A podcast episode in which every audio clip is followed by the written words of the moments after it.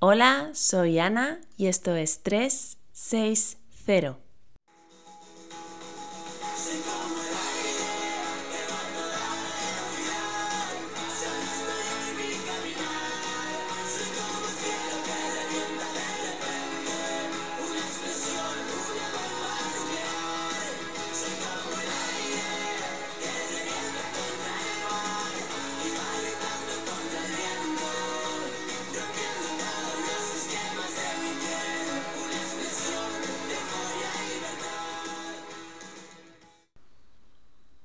Un ajo no tiene la capacidad de matar un vampiro. Es solo un ajo, un simple tubérculo. Pero si el vampiro cree en la afirmación el ajo mata a los vampiros, ese tubérculo puede llegar a matarlo. No es el ajo quien tiene el poder, sino la creencia del vampiro. Un nocebo es algo inofensivo que causa daño porque tú crees que causa daño. Es todo aquello que sin ser nocivo tiene capacidad de generar consecuencias negativas en nosotros a causa de nuestras creencias. En otros capítulos ya hemos hablado en bastantes ocasiones de factores que nos pueden influir negativamente aun estando lejos de poder afectarnos de forma tangible.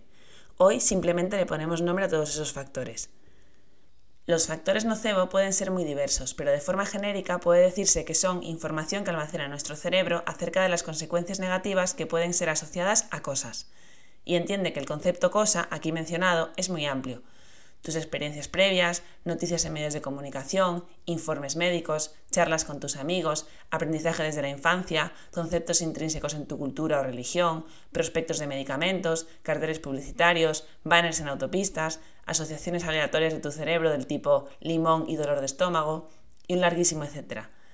Como ya sabes, todo esto es información que tu cerebro almacena y utiliza para evaluar situaciones, para predecir lo que va a pasar y adelantarse a que puedas ponerte en peligro.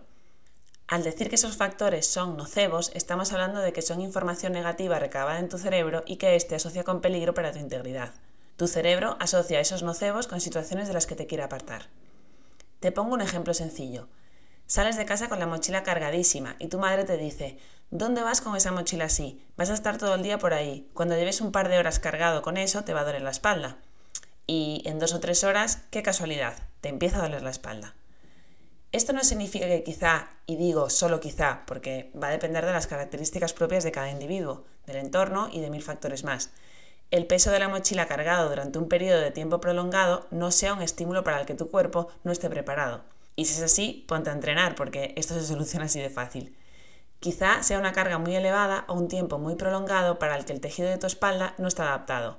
Pero, aun siendo así, si a esto le sumas la reprimenda de tu madre al salir de casa, ¿No crees que estás más predispuesto a que tu cerebro evalúe el estímulo como peligroso y te haga sentir dolor?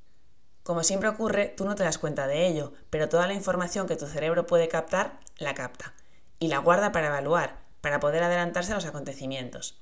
En este caso, la frase de tu madre ha sido un factor predisponente para que tu cerebro evalúe un estímulo como nocivo. Ha sido solo una frase. Piénsalo, una frase no tiene la capacidad para generar un daño, son solo palabras, pero sí la tiene para generar expectativas y por ende consecuencias negativas, como evaluar más fácilmente un estímulo como nocivo y hacerte sentir dolor. La frase de tu madre al salir por la puerta ha sido un factor nocebo. Puedes utilizar este mismo razonamiento para la charla que te da el médico cuando vas a consulta y te habla sobre el virus que has cogido y los síntomas que vas a tener y que por supuesto tienes después de lo que te ha contado el médico. También para el dolor de hombro que tiene tu tía, que es igual al que tú tienes ahora, para el dolor en las manos después de un día trabajando en el campo, trabajo que ya hacía tu bisabuela, que sufrió artrosis desde muy joven. Es algo hereditario y en tu familia sale a colación todas las navidades. O con el ejercicio que hiciste hace un mes y con el que te molestó la muñeca y que, vaya, hoy también te molesta. Y con muchas más cosas. No quiero decir que cuando sufres dolor, es decir, cuando tu cerebro evalúa un estímulo como peligroso, no existan factores que lo justifiquen, aunque no siempre. Solo que todos esos factores llevan el empujón de mucha información nocebo almacenada por tu cerebro, que facilitan la evaluación negativa de estímulos y situaciones. Es decir, factores que te predisponen a sufrir dolor antes de que ocurra nada realmente peligroso que respalde la decisión de tu cerebro. Pon un ojo en la información que recibes. Ten en cuenta cómo funciona tu cerebro. Sé consciente de que, aunque tú no te percates, tu cerebro absorbe todo lo que le rodea y lo utiliza para mantenerte a salvo por encima de todo. No puedes hacer nada para que tu cerebro deje de hacer lo que hace, pero sabiendo lo que hace, te haces un poco más dueño de lo que sientes.